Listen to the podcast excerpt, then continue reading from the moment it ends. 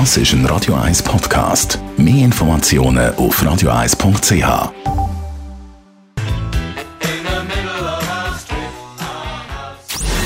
Gesundheit und Wissenschaft auf Radio 1. Unterstützt vom Kopfwehzentrum Irlande Zürich. www.kopfwww.ch ohne Risiko gibt es keinen Spass. Das ist das Motto der einen und die gehen dann auch Risiken ein, die sie nur können. Andere dagegen die wollen möglichst viel Sicherheit und ja nichts riskieren.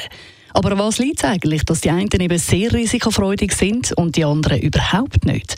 Das haben die Forscher von der Universität Zürich jetzt herausgefunden, zusammen mit internationalen Forschern.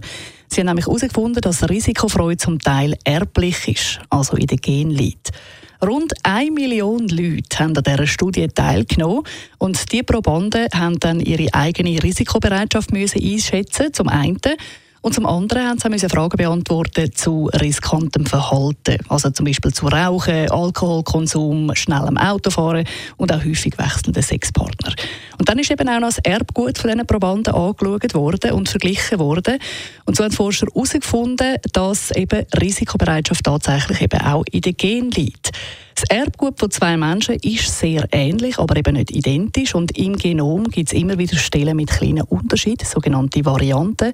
Und die 124 Varianten, die in dieser Studie entdeckt worden sind, betreffen Gene, die besonders im Hirn abgelesen werden, vor allem in Hirnregionen, die mit Entscheidungsprozessen in Verbindung stehen. Forscher haben also können die genetische Architektur von der Risikobereitschaft bestimmen und dann so herausfinden, an welchen Stellen im Genom sich die Neigung zu dem riskanten Verhalten befindet. Und genau das haben sie dann eben herausgefunden, dass Risikobereitschaft tatsächlich auch in den Gen liegt, aber es funktioniert nicht umgekehrt. Also man kann nicht jemandem seine DNA anschauen und dann sagen, ob die Person tatsächlich jetzt risikobereit ist oder nicht.